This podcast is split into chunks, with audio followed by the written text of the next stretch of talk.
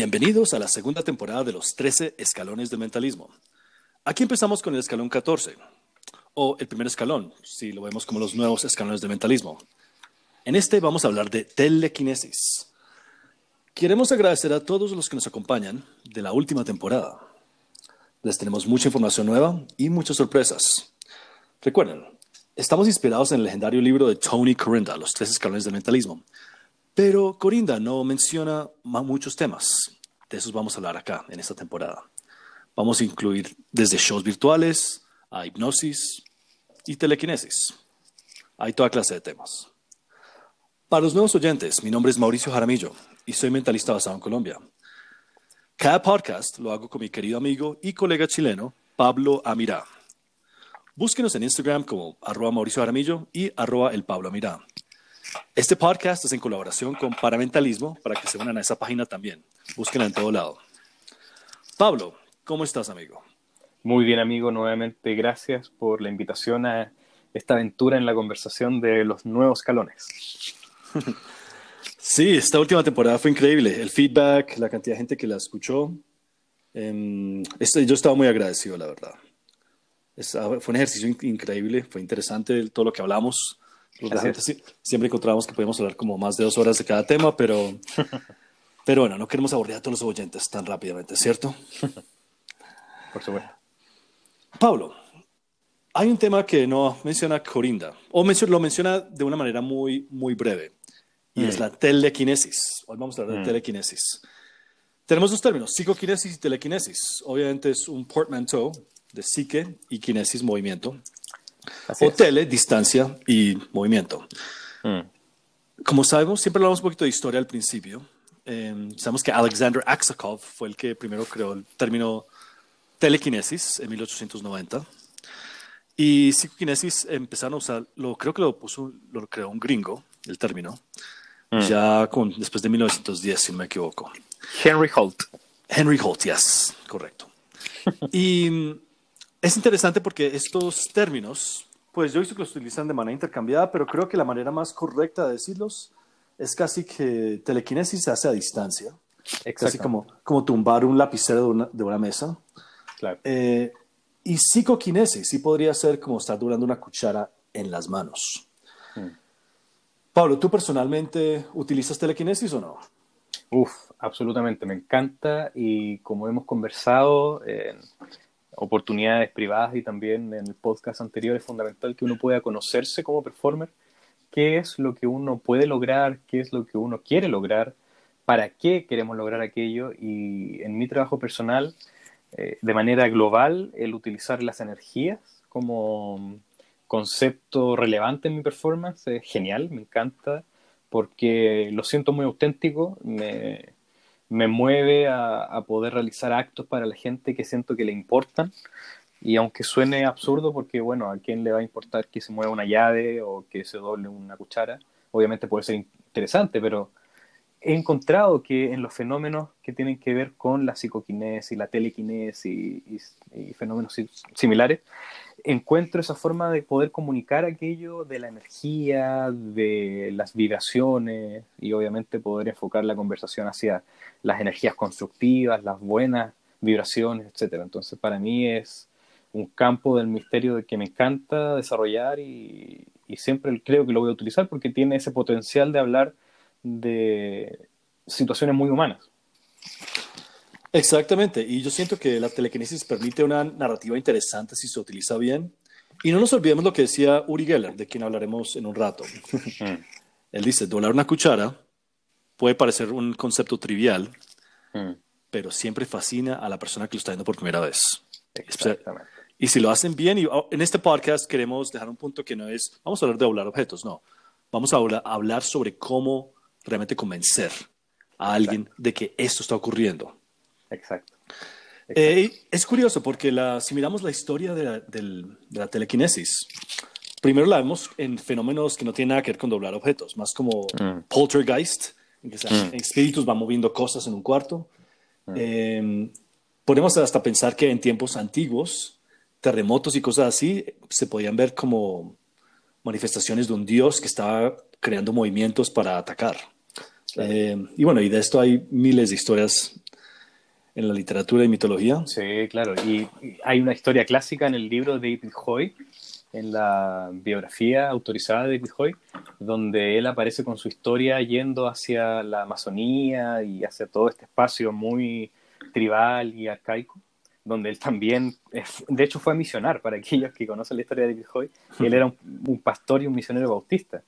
Y fue a esta tribu, me parece que fue en Brasil, en, en toda la selva brasileña, y encontró distintos chamanes que realizaban actos que estaban en su contexto cultural basados en la demostración de sus magias. Y David Hoy descubrió uno de los métodos, que era que llenaban en un coco, en una cáscara de coco, ponían una cucaracha, algún tipo de bicho. Entonces se creaba este efecto, como tú decías, amigo, de la aparición de, de, fenómenos espirituales o espiritistas, porque obviamente en ese contexto el enfoque al fenómeno como algo humano no era relevante. Y si uno se da cuenta que en el siglo XX se estudiaba la manifestación de movimientos o, energías a través de lo, espiritual. Eh, pero ahora, en el siglo XX y en el siglo XXI, lo que se ve es que hay un enfoque al humano. Entonces, ya no es que un espíritu hace el movimiento, sino que es la mente humana, es el centro más humanístico. Y eso, eso también es un detalle interesante de observar cómo se ha cambiado ese enfoque y por ende eh, para la performance es muy interesante volver al enfoque anterior. Y obviamente hay muy pocos performers que realizan actos espiritistas o cabina espiritista o, de esos actos antiguos, pero también los invito a que los observen porque es una forma interesante de hacer eh, psicoquinesis o telequinesis. Oye, qué gran detalle el de David Hoy, ese no me lo sabía. Sí, Va a que pasarme ese, ese, dato. Uy, salieron muy buenos. Y también, eh, pues claro, tocas mencionar el, el, el Spirit Cabinets. Mm. Y claro, los hermanos Davenport fueron los que popularizaron eso. Y claro, eso es mm. una demostración temprana, eh, antigua de mentalismo en ese en escenario. Y definitivamente es un acto de telequinesis lo que se está viendo ahí. Mm. Y la telequinesis, si te fijas, amigo, eh, antes de, de continuar, tiene esta especie de ambigüedad muy bella de que es algo muy mágico también dentro de nuestro lenguaje de performers. Entonces hay muchos mentalistas que son más clásicos y tradicionales en su concepción que no hacen telequinesis porque sienten que entre comillas se ve muy como truco de magia. En mi experiencia, esa sensación en cierta manera cierta, pero está lenguajeada de manera equivocada. En mi experiencia, ese tipo de mentalismo es muy mágico, pero no le quita ninguna potencia a la experiencia de mentalismo. Y, en mi trabajo personal me he dado cuenta que con la psicoquinesis o con el doblado de metales logro la experiencia de mentalismo. Se siente de que aquello es genuino. Entonces se ve mágico, pero es una magia real. Oye, y estaba pensando ahorita que la definición que da Max Maven en el libro azul de mentalismo es que la psicoquinesis se refiere a manifestaciones físicas de energía mental Mm. Si analizamos un poco esa definición, es una definición intensa, fuerte, increíble, algo que mm. fascina al público. Y aún así, en los últimos 20 años, entró la época del, de Darren Brown y de un montón de clones em, de mentalismo psicológico. Y de hecho, que, de hecho me parece una, una forma interesante que, en, la, que evoluciona el mentalismo, pero mm. también muchos han rechazado la, la, telequinesis porque ven que no va con su personaje. El mismo Darren Brown, él antes derretía monedas en las manos de las personas. Eso se incluso en su, en su video del International Lecture. Pero él dijo que eso ya no iba con él, así que ahí paró. Él incluso en su show de televisión hizo una presentación interesante de volar cucharas donde ah, da, hace que alguien va a un delirio hipnótico, piense que se está hablando de una cuchara. Es un concepto interesante, pero a la misma vez creo que es muy válido usar la telequinesis. Mm. Hay muchas cosas para hacer. Cuéntame, Pablo, ¿por qué muchos ven la telequinesis como globoflexia y magia mental? Mm, exacto. Es, interesante que uno al hablar hable de aquello que está afuera como si existiera la magia mental como objeto o el mentalismo, cuando en realidad lo que tenemos que entender es que nosotros creamos el mentalismo o nosotros. Entonces, creo, y esto puede sonar un poco exagerado, pero creo que hasta las bolas de esponja podrían presentarse como mentalismo si el mentalista o el performer que realiza la experiencia es un mentalista muy bueno. Porque, ahora, obviamente, no lo esto es simplemente una especulación porque no, no le voy a decir a nadie que lo haga, porque ya la esponja y la bola de esponja tiene una estética que eh, quizás no llame algo tan relevante. Y, su misión es, hacer algo que sea flexible y divertido y, no tan enfocado en, lo genuino que sea. Pero creo que toda pieza no es de mentalismo o de magia mental en sí, o incluso de magia. Lo que podemos hacer es nosotros, a través de nuestra acción del ser mentalista o del ser mago, o como uno quiera llamarse, el realizar el acto a través de la herramienta. Entonces, si uno cree que la psicoquinesis o la telequinesis se ve muy magia mental, no lo haga, porque se va a ver Correcto. Pero si tú sientes que puedes lograr ese, esa experiencia de mentalismo, ese ambiente donde hasta se puede palpar lo que está sucediendo, hazlo. Y, tenemos el caso, como tú dijiste, amigo, de Uri Geller y tantos otros. Exactamente, y por eso es que, mira, por ejemplo, por eso es que yo no hago tarot y yo no, yo no trabajo con cristales para, mm. para, para, el futuro ni nada de eso. La verdad, pues no le veo problema a eso, me parece, me parece incluso divertido e interesante. Me parece que es todo un arte hacer eso, y yo sé que tú lo haces muy bien, mm. pero yo sé que yo personalmente me siento raro haciéndolo. Entonces no hago mi personaje y no lo incluyo. Lo mismo hago con la telequinesis. Y es, es, curioso que dices lo de las bolas de, las bolas de esponja, mm. porque, claro, tiene, tiene, esa estética que ya conocemos, pero como tú decías ahora de David Hoy, mm. vamos, hubiéramos ido a la Amazonía en esa época y decimos hacer un ritual mágico y multiplicamos unas bolas de energía en las manos de alguien. Exacto. Todo es definición y contexto. Exacto. ¿Y te acuerdas de lo que pasó con David Blaine cuando fue a Haití en su segundo especial? Donde tuvo que explicarle a la gente de que esto no era brujería. y es chistoso porque él también va a Venezuela y se ve con los Yanomami. Mm, exactamente.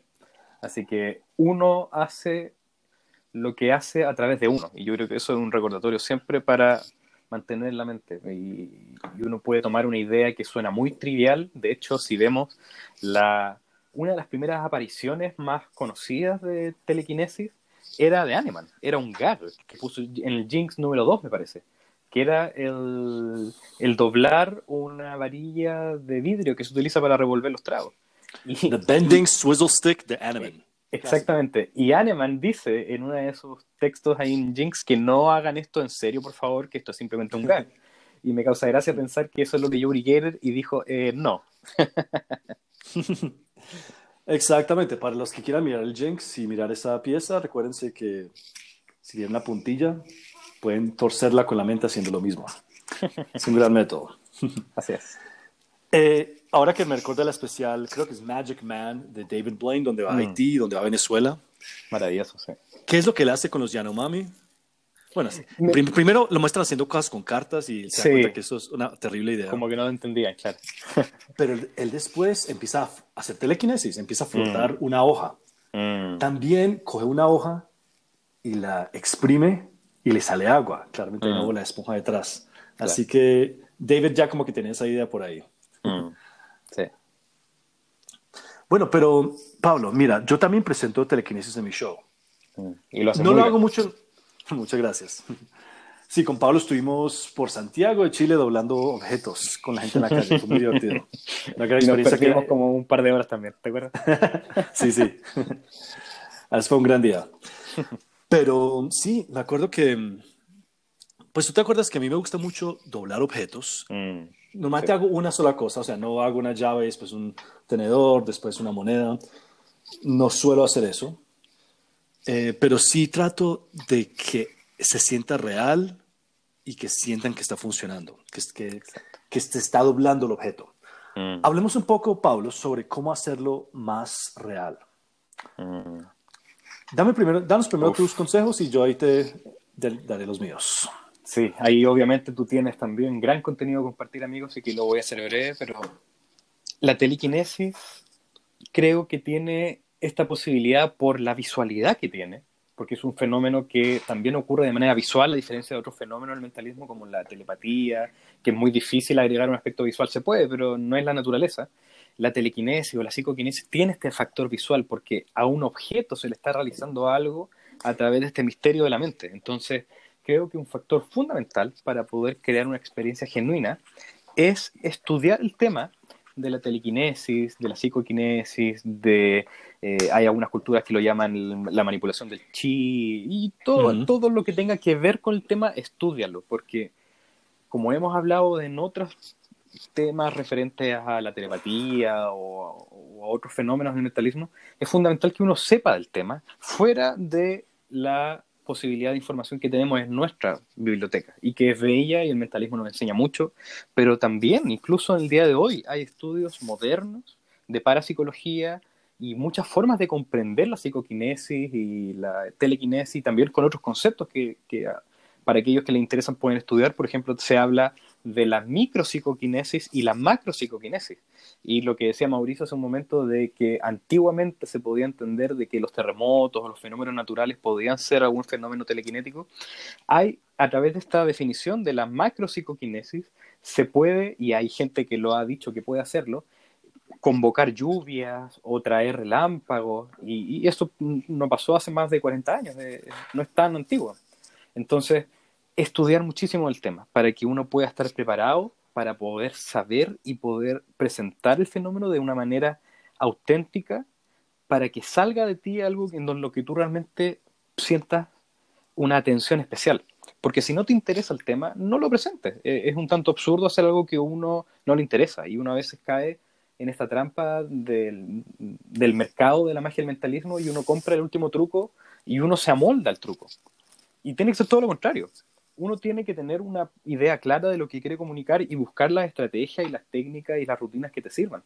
Entonces, estudien, revisen, aprendan, inspírense y desde ahí pueden aplicar muchas otras técnicas que también pertenecen a nuestro mundo, que tiene que ver con la sugestión y con el proyectar toda esa realidad que estamos viviendo. Así que te dejo la palabra a ti, amigo, porque sé que tienes muchas técnicas para eso. Sí, y de hecho, Pablo y yo mencionamos mucho en la última temporada que aquí no se hablan de métodos. Mm. Así que no vamos a revelar métodos, pero sí van a aprender cosas útiles. Y les vamos a dar referencias también para estudiar. Les vamos a dar, de hecho, muchas referencias en este, en este episodio. Pero sí, como Pablo decía ahora, hay gente que utiliza palabras como chi. Por ejemplo, yo sé que Alan New, el mentalista mm. estadounidense, que es de origen asiático, creo que vietnamita, mm. Él en sus presentaciones habla mucho de chi y funciona muy bien con su presentación. Exactamente. Eh, de hecho, busquen el trabajo de él, A-L-A-I-N, espacio N-U, Alan New, mm. eh, que tiene unos videos muy interesantes de telequinesis en línea. Sí. Hay varios en el sitio de YouTube de Mental Center, tenemos varios eh, que son maravillosos. Ah, sí, de hecho, para los que hablan inglés fluido, hay una conversación interesante entre Pablo y Alan. Ahí también en el Mentalism Center. Pero miren, les voy a dar un consejo muy útil que incluso está aquí mirando el libro de mi amigo Andy Cannon, que yo escribí este mismo consejo en la intro de su libro. Busquen en YouTube Uri Geller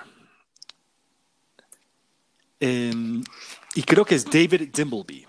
David D-I-M-B-L-E B-Y, si no me equivoco. David Dimbleby. Mm. El David Dimbleby Talking ha sido un show muy famoso en las últimas décadas en Inglaterra. Un joven Uri Geller llegó allá en 1973. Nadie sabía quién era. Era joven, carismático, a ratos se, se ponía un poquito tímido con sus presentaciones. Y él ese día dobló cucharas, quebró una cuchara, hizo parar y mover relojes, arregló relojes, pero más que todo, lo más increíble ahí fue que, ah, y también hizo, adivinó un dibujo que estaba en un sobre. Pero él también dobló supuestamente miles de cucharas en, las casas de los que estaban viendo esto, en sus televisores, en, su, en la televisión. Eso fue una sensación y volvió a Uri Geller famoso internacionalmente. Oh. Él viajó por todo el mundo, lo llevaron para todo lado, todo el mundo quería conocer a este israelita místico. Y la verdad es que él, él, es un gran ejemplo de solo tener un efecto, un solo, un solo truco que haces bien y lo sigues haciendo el resto de tu vida. mm. pues él aprendió a doblar una cuchara de una manera increíble. Es difícil saber si él es la primera persona en doblar una cuchara. Mm. De eso yo investigo, investigo y parece que sí es él el que inventa ese concepto. Pero sí tenemos ejemplos más antiguos de doblar metal. Creo que está Atomic Penny, em, que creo que está en el Jinx, si no me equivoco, que, tiene que, que es mm. una forma de doblar una cuchara, perdón, una mm. moneda. Una moneda. Entonces ya la idea de doblar metal, doblar así como si fuera Superman, que eres, tienes un poder para poder derretir, derretir acero. Eso es un concepto fascinante. Pero ¿por qué menciona a Uri Geller acá? Vean ese video. Si no lo encuentran, me escriben y yo les paso el link. Son varios videos. Claro, probablemente personas más jóvenes van a decir, uy, qué larga esa cosa, eso no se puede hacer. Y es correcto, esa clase de presentación. No cae TikTok. Exactamente. Eh, y bueno, y hago una pausa acá ya que mencionas TikTok, porque es un poco difícil mostrar mentalismo en TikTok o en un GIF o una historia, mm. más allá de mostrar la reacción de algo, de que leíste una mente, de que influiste una mente. Pero la telequinesis se presta perfectamente para este mundo de TikTok.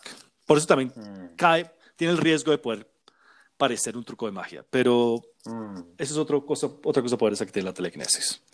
Mm. Pero bueno, quiero que vean este video de Uri Geller. Creo que puede ser 20, 25 minutos. Veanlo completo. Obviamente hay que adaptar a la época moderna, ser más rápido. En esa época todo era más lento, la gente, quería conversar pero Uri Geller muestra proceso, algo que hemos hablado múltiples veces en este podcast. Uri Geller se concentra, a veces no le sale. Eh, él no es que mira algo y boom, lo derrite, lo quiebra de una, no. Él lentamente va frotando, dice que no se siente en el momento que esperemos, se concentra, se concentra, se siente un poco frustrado cuando está pasando y la gente lo va, lo va como ayudando. Como, no, no, Uri, tómate tu tiempo. Y al final, él termina siendo, un, él tiene un montón de sorpresas listas. Él tiene ese ambiente más que controlado, a pesar de que parece tan real todo. Y quiero que se peguen a eso, a ver cómo se ve una presentación de telequinesis real. Uri entendió eso. Tanto que esto pasó después de que Corinda escribió su libro. Uri básicamente volvió a revivir este concepto de telequinesis para mentalistas. Por eso empezaron mm. a copiar y copiar y copiar. Después del fenómeno de Geller, aparecieron cientos de efectos nuevos, libros en contra él de Randy, de Ben Harris, pero también aparecieron un montón de gimmicks, un montón de métodos interesantes. Y sí, solo quería decir eso. Mm. Miren cómo él actúa ahí y adapten. es divertido ver lo que recién mencionaste, amigo, que en cierta manera si consideramos que Uri Geller fue, quizás no el original, pero el padre, por supuesto, de todos los performers de misterio, porque obviamente puede ser que uno no considera a Uri Geller un mentalista y tampoco estamos diciendo eso, pero tiene que, tiene que ver con lo que nosotros hacemos como mentalistas y, y, tiene mucho que ver. Y desde nuestra mirada uno podría reducir a Uri Geller y decir es un mentalista, por ende no tiene poderes psíquicos, entre comillas, como si importara eso, pero lo importante es que Uri Geller está, como dices tú, reviviendo y dándole vida a esta posibilidad de misterio. Entonces, es divertido ver que en cierta manera los hijos de Uri Geller, que somos, quizás nosotros somos como los nietos, pero los autores que son padres para nosotros, renegaron del padre porque el padre hablaba de eh, el doblar con la mente y decirle que se doble, que se doble, y después, la, en cierta manera, la segunda generación, la mayoría era, no, esto es una ilusión, eh, no hay poder psíquico, y, y, ahí se ve todo el escepticismo que, que, salió desde, como dices tú, James Randi, y obviamente también podemos mencionar a Banachek como un escéptico que sigue manteniendo también la, el trabajo de James Randi con la fundación. Y aquí obviamente no queremos traer la idea de que si esto es, entre comillas, real o no, si tiene poder o no, eso no va al caso. El, importante es cómo nosotros, desde nuestro rol de mentalistas, poder crear una experiencia real de mentalismo para la gente, porque ese es nuestro rol, si no, ¿para qué? Eh, si estamos inventando y pretendiendo, ¿para qué? Mira, es interesante que ahorita que hablamos un poquito de ética y la evolución de eso, yo sí he escuchado a mentalistas y magos decir, ah, pero nadie se cree lo de hablar cucharas, saben que es un truco. Claro. Eso no es cierto, tú y yo lo sabemos muy bien. Exactamente. Mucha gente cree en esto. Y no es porque estamos en América Latina, podemos estar en Asia, en Norteamérica. Yo le, tú y yo le hemos hecho mentalismo a personas de todo el mundo y la gente cree. La gente realmente se involucra en el proceso, siente cómo se doblan o mueven los objetos y queda impactada. Tanto que he tenido ya múltiples personas que, pues porque nos ven con un poder, ven con un poder sobrenatural. Uf, tenemos varias historias de eso. y, así tú les expliques que esto es una ilusión, no van a creer, van a pensar que, que no mm. quieres, que no estás aceptando tu poder de alguna manera. Y por eso después podrías, o sea, si yo doblo una cuchara intensamente dentro de tu mano y tú lo sientes, ¿por qué vas a dudar si yo te digo que te puedo ayudar a quitar ese tumor que tienes en tu estómago? Exactamente, ahí está un punto importante en la ética. Sí, y créanme que a mí me han preguntado estas cosas múltiples mm, veces. Sí, a mí también. Y, creo que es muy bueno que lo menciones, amigo, porque aquí no estamos diciendo no digan que no existen eh, otro tipo de formas de sanación, porque obviamente uno puede creer que no y uno no confía, pero no por eso yo voy a imponer esa sensación de realidad en otra persona.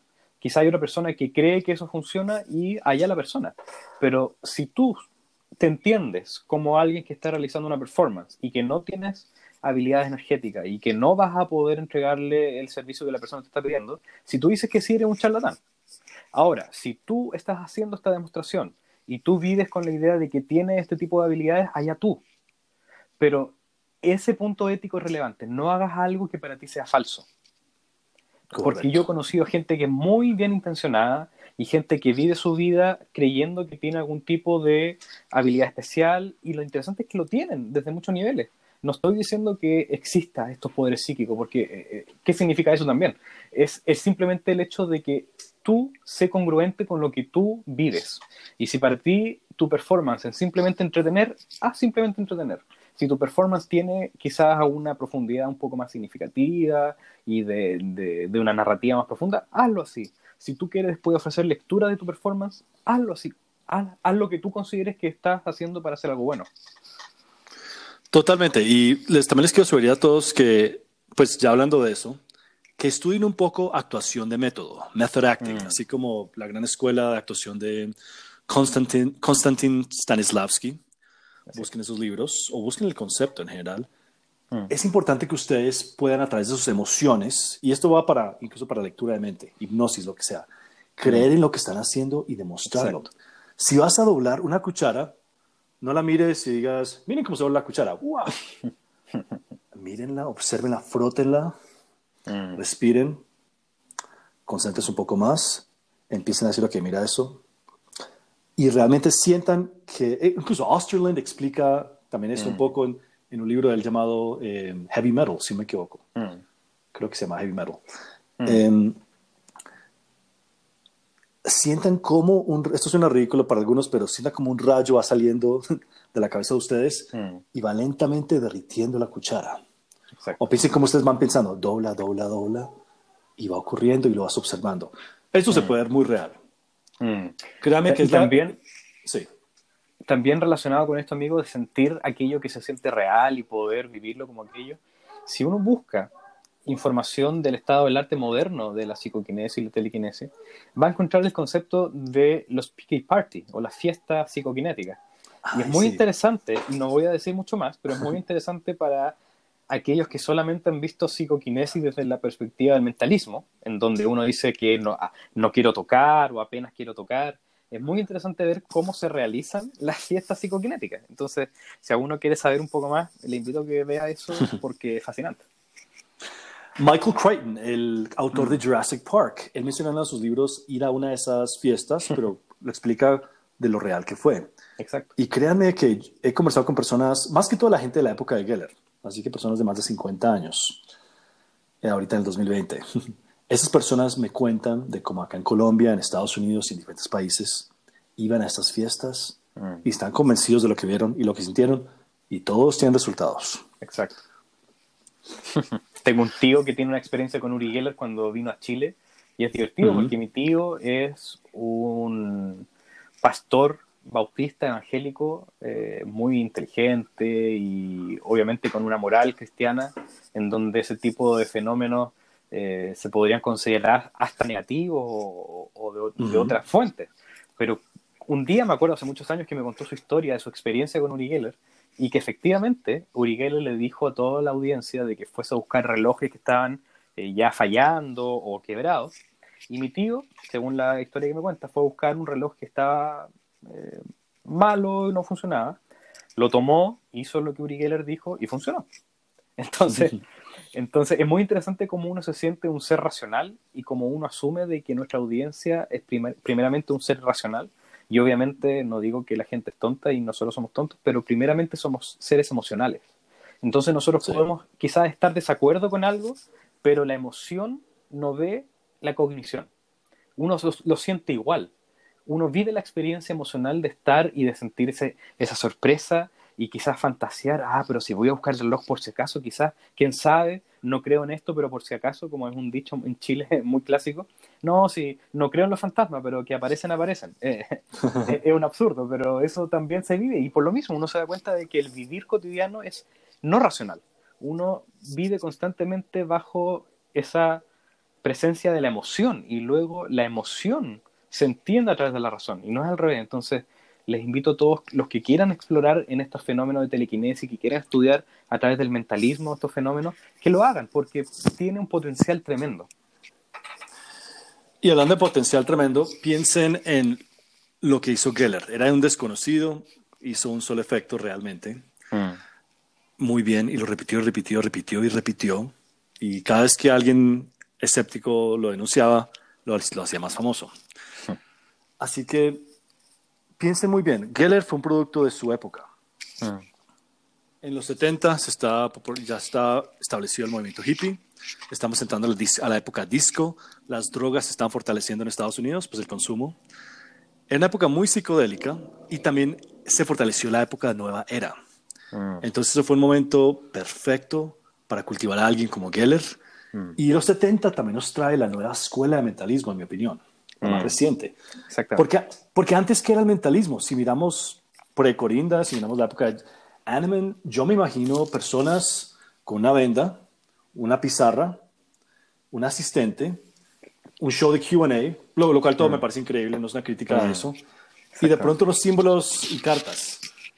Y era más que todo como unos shows de magia, pero en los 70s inició un movimiento nuevo.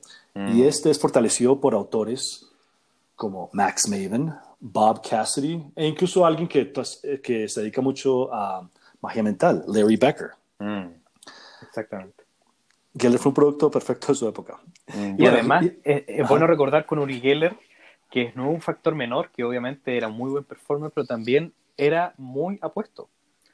Sí. tenía, tenía una apariencia de, de, estrella de rock, y de hecho me parece que hay un titular de Uri Geller que decía eh, The Psychic Rockstar, una cosa así, o The Psychic Star, porque claro, efectivamente él aprovechaba esa posibilidad de poder proyectar su energía a través de su carisma y toda esa apariencia que tenía. Y, él fue muy inteligente con eso y lo, utilizó para crear una atracción al fenómeno a través de él.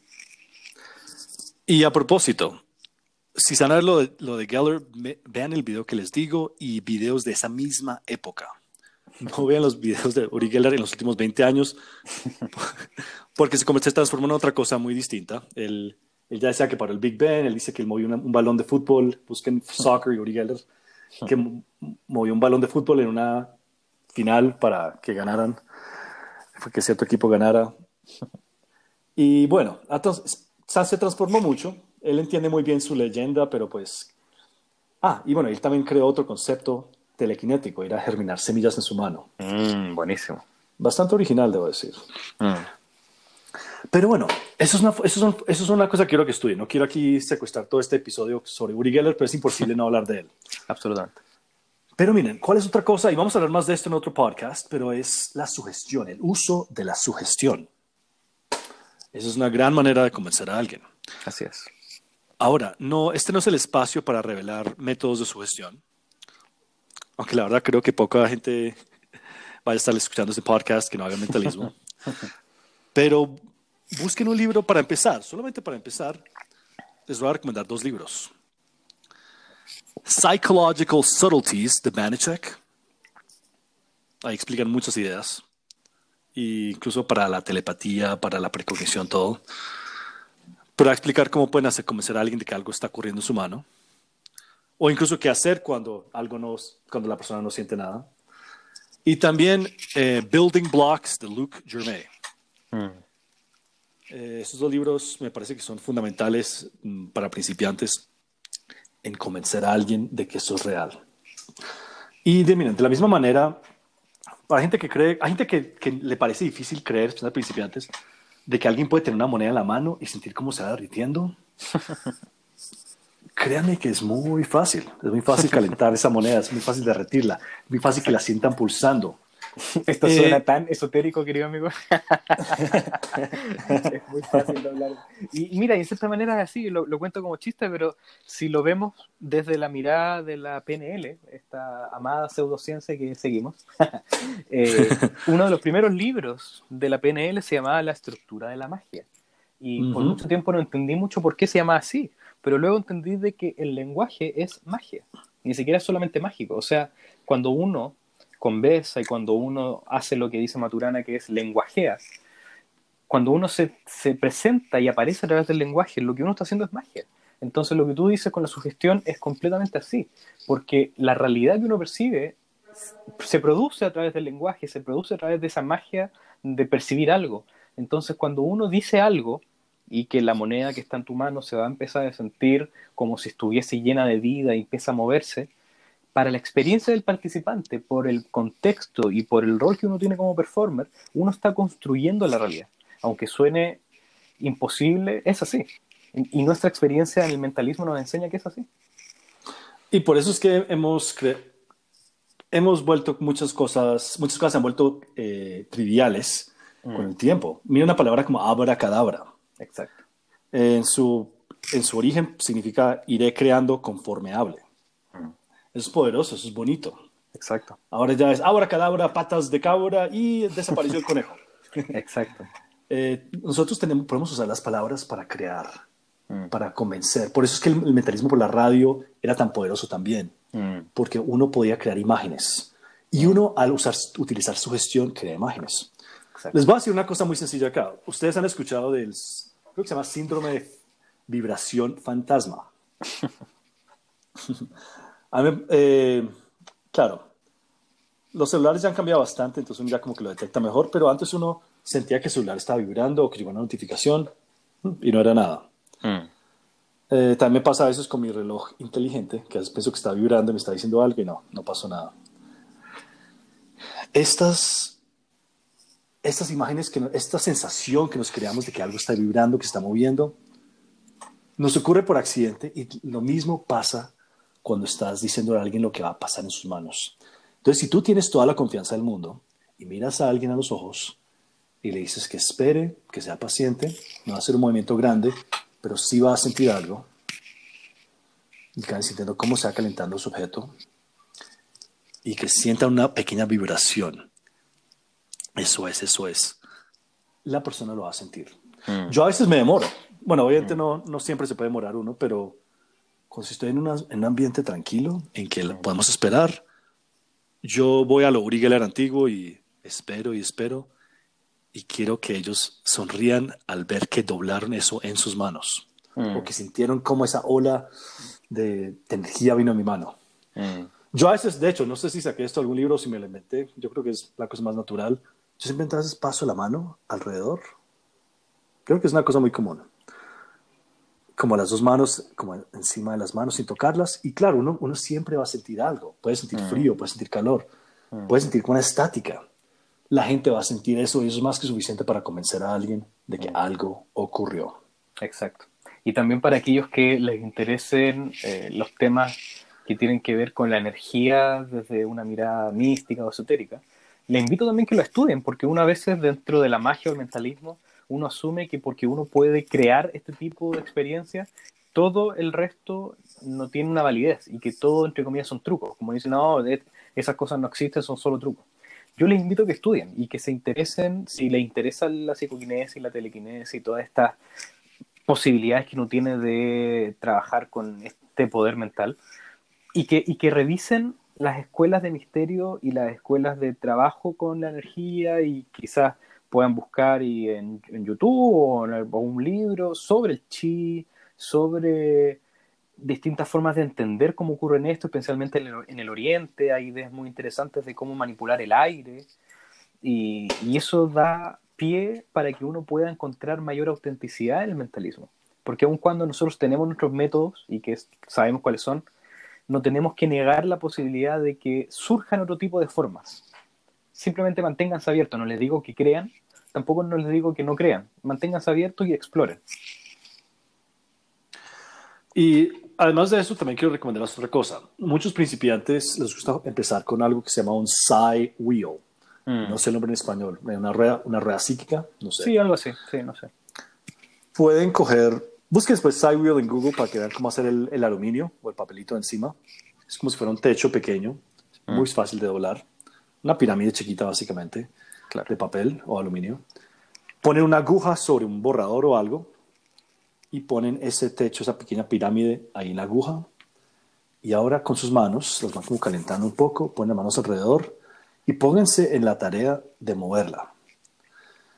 Eh, a, veces, a veces se mueve por el viento, pero normalmente se va a mover por la temperatura que sale en las manos. Mucha gente está convencida de, y prueban esto en casa y creen que ya tiene habilidades telequinéticas. Y lo sé porque me lo, me lo han dicho muchas personas. Sí. Pero como ejercicio, grábense y mírense en el espejo y vean mm. qué están haciendo ustedes para que se vea real. Mm. Se ve muy falso, estás estás respirando mucho y estás haciendo eh, una cara como de, de, mucha tensión y está un poco falso y exagerado, mira cómo se debe mover tu mano, mira si tienes que mover la mano lento, si de pronto al cerrar un poco el puño y mirarlo se empieza a mover. Hagan eso hasta que se vea real. Mm. Es una buena forma de ensayar, antes de mover monedas, llaves, bombillos, lo que sea. Sí, y también eso, amigo, me recuerda el hecho simple de que el mentalismo nos muestra un cómo. Eh, en cierta manera podemos entender el mentalismo como este arte en donde nosotros como estudiantes de mentalismo aprendemos cómo crear las experiencias, ¿cierto? Pero lo que podemos avanzar en la conversación no es solamente quedarnos con el cómo, porque especialmente con la psicoquinesis, la telequinesis, he tenido experiencias con personas de la audiencia y luego a través de conversaciones y que gente me contacta, porque ellos quieren lograr esto y verlo como un fin. O sea, quiero doblar una moneda, ¿cómo lo hago? Quiero, y, creo que tener esa mirada es muy reduccionista para nosotros, porque nosotros ya sabemos el cómo. Tenemos que enfocarnos en el para qué, en el propósito de esto. Entonces, claro, uno podría quizás doblar una cuchara diciendo, mira, esta se dobla con el poder de la mente. No, no creo que esté mal, pero creo que sería mucho más lindo y mejor tener una razón de por qué está pasando esto, un propósito, un significado, hablar, por ejemplo, tengo una presentación muy breve, un video corto en YouTube, donde invito a un niño a acompañarme al escenario y el niño viene con su mamá. Y la cuchara se dobla, sí, pero el centro de eso no es que la cuchara se doble. Hay una narrativa, hay un significado que va asociado al fenómeno del doblado. Entonces, eh, tener un cómo muy claro y muchas veces uno cuando recién está comenzando se de fraude, dice, ah, ¿y esto solamente? Ah, pero ¿cómo tan fácil? Uno tiene que ir avanzando de a poco esa conversación para decir, bueno, sé hacerlo, puedo crear el fenómeno, ahora, ¿qué voy a crear con este fenómeno? ¿Qué voy a decir? ¿Qué voy a comunicar? Exactamente. Lo que van a comunicar ustedes, y veis, pues ahorita nos dices cómo encontrar ese video, Pablo. Mm. Eh, pueden buscar en YouTube mi nombre, Pablo Mira, eh, y ahí van a encontrarlo. Ah, y bueno, también quería, antes de que me olvide, no he puesto mis notas esto, pero, y muchos me van a odiar por decirlo, pero jueguen con péndulos, también mm. como, como un inicio, para jugar un poquito con lo que es la reacción idiomotor, sí. para que alguien sienta movimiento en sus manos y que está haciendo algo, así como una ouija. Mm. Y pues, bueno, yo, yo soy muy de la escuela de utilizar un péndulo a veces para que la gente sienta que algo está pasando en sus manos. Ahora, ahora ya no es que mi mente está transmitiendo algo, sino que el cristal crea una, un, foco de energía y eso lentamente se va enfocando dentro de la mano de la persona. Hmm. Así que hay, muchas formas de, cómo jugar con esto. Y bueno, Pablo, hablemos un poquito sobre las diferentes demostraciones que hay. Obviamente no vamos a decir métodos, pero hablemos de, de pronto algunas referencias pequeñas para hmm. principiantes y también los diferentes métodos de telequinesis que hay. Mm. Ah, eh, obviamente empecemos con doblar cubiertos. Mm. Y creo que es eh, Psychokinetic Silverware sigue siendo la referencia principal, aunque hay varias. Claro, sí, hay varias. Y, y, obviamente cuando uno recién comienza, lo más cercano, quizás lo más popular que uno puede encontrar es eso. Y también le invito a aquellos que estén interesados que puedan buscar material de otros autores. Y particularmente en Mental Ink Center tenemos varias publicaciones referidas particularmente al doblado de metales y de cucharas, de tenedores de moneda, porque obviamente en el, el lenguaje español, en el idioma español aún no tenemos un desarrollo y un cuerpo de trabajo interesante en el mentalismo en general y menos en la psicoquinesis. Hay muy pocas publicaciones y en mis trabajos no he tocado mucho en la psicoquinesis en español, pero en inglés hay mucho. Entonces en Mental Ink Center hay mucho material y también fuera de Mental Ink Center le recomiendo el trabajo de Kenton, de mi mentor Kenton Nepper. Él es un gran doblador de metal tiene ideas maravillosas y si a alguno de ustedes le interesa todo esto que hemos conversado con Mauricio sobre cómo crear una experiencia muy real de psicoquinesis y de doblado a metal, Kenton también es una fuente muy poderosa. Uh, Kenton es increíble. En serio, busquen material de él. Eh, miren también, sí, el trabajo de, de Alan New, de mm. Patrick Cuffs. Eh, ¿Quién más tiene cosas? Bueno, tú tienes eh, un amigo. Strebler tiene. Strebler, sí. Sí, el Liquid, eh, Liquid Metal. ¿tú, hace poco hiciste una entrevista con alguien que hacía telequinesis. Así es. ¿Cómo es su nombre? Ese, ese es uno de los productos que tenemos en Metal Ink Center. Es un colega, un amigo, muy, muy buen performer y mejor persona. Se llama Simone Ravenda. Es ah, sí, sí. Un performer italiano que tiene una gran elegancia, gran presencia y sobre todo tiene una comprensión muy profunda de el trabajo del doblado metal y el misterio como concepto. Él es una persona muy misteriosa, muy interesante, así que si les interesa pueden seguirlo por Instagram, pueden buscarlo. Y también si tienen interés en aprender, él tiene la videoconferencia de doblado de metal en Metal Center. También está el concepto de doblar una llave. Eh, mm. Muchos no saben que el origen de doblar la llave, aunque Geller lo hacía, pero publicado en libros de mentalismo, es realmente Richard Mark, con un libro llamado mm. Mind Warp. Y él ahí describe el método que muchos conocemos. No diré más al respecto. Pero incluso pueden ver las, unas ideas que yo trabajé con el doctor, eh, Dr. Bill Cushman mm. en The Doctors. Eh, ¿cómo, era, el nombre de ese producto? ya hemos hecho tantos productos que ni me acuerdo. Eh, creo que era The Doctor's Bend. Sí. ¿Multibob? Bueno, ahí empezamos, pero después hicimos otro. Creo que era mm. The Doctor's Bend. Sí, recuerdo algo así. Ah, esa fue la rutina que presentó Stephen Cohen, ¿no? Eh, Steve, sí, exactamente. Steve Cohen hizo esto, esta misma rutina que trabajamos Bill, Cushman y yo en su especial. Muy, eh, muy buena. Me acuerdo de una performance tuya que había por ahí de esa pieza. Uf, buenísimo. Sí, sí, hay, una pieza, hay un performance mío en Penguin Magic haciéndolo. y mm, me parece un método interesante, me parece un método chévere. También tenemos dólar monedas, de esto hay mil referencias. Bombillos. Uy, el de bombillos puede verse un poquito exagerado. Yo lo hago más por el efecto visual, sí. pero no es algo que yo presento en mis shows, aunque me parece ah. divertido. Mm. También iluminarlo. Me gusta mucho el concepto de un tornillo y una tuerca moviéndose, pero siento que ahora se empieza a volver muy genérico. Mm. antes ya que empezaron a aparecer un montón de copias piratas de cierta cosa. Sí, sí, además que particularmente con ese efecto, eh, generalmente he visto que lo hacen en silencio, eh, que como que nadie ha trabajado algún tipo de guion para poder entregarle alguna importancia a ese fenómeno. Obviamente que se mueva un tornillo es, es raro, misterioso, sorprendente, etcétera, pero creo que se podría lograr más con ese con ese efecto particular de que un tornillo se salga y que se mueva o una tuerca y que se entienda una posibilidad más significativa con eso. Quizás tiene que ver con liberarse de algo o imaginar que está pasando eso. Tiene mucho potencial esa, esa pieza. Hablamos un poco de ritual. Hace mm. unos meses llegó una amiga mía a un departamento y yo le doblé una llave. Yo sí le dije una llave que no necesites, una llave vieja. Y ella me pasó una llave y cuando terminamos, ella la voló en sus manos. Ella quedó muy impactada. Yo le dije, ¿esta llave de qué era? Esta era la llave para, la, para entrar a la casa de mi exnovio. Yo, ah, ok. Mm. Y fue muy traumático todo, pero ahí la Mm. cargaba, yo no sé por qué la cargaba, pero creo que acabamos de hacer un exorcismo tú y yo con esto. y eso no fue la intención, pero así lo vio ella y es lo, la clase de cosas que podemos crear. Claro. Eh, bueno, movimientos de clips, movimientos de brújulas. El movimiento de brújula a veces no es muy bueno con gente, con la mayoría de personas, pero puede, tiene sus momentos para en que se puede hacer.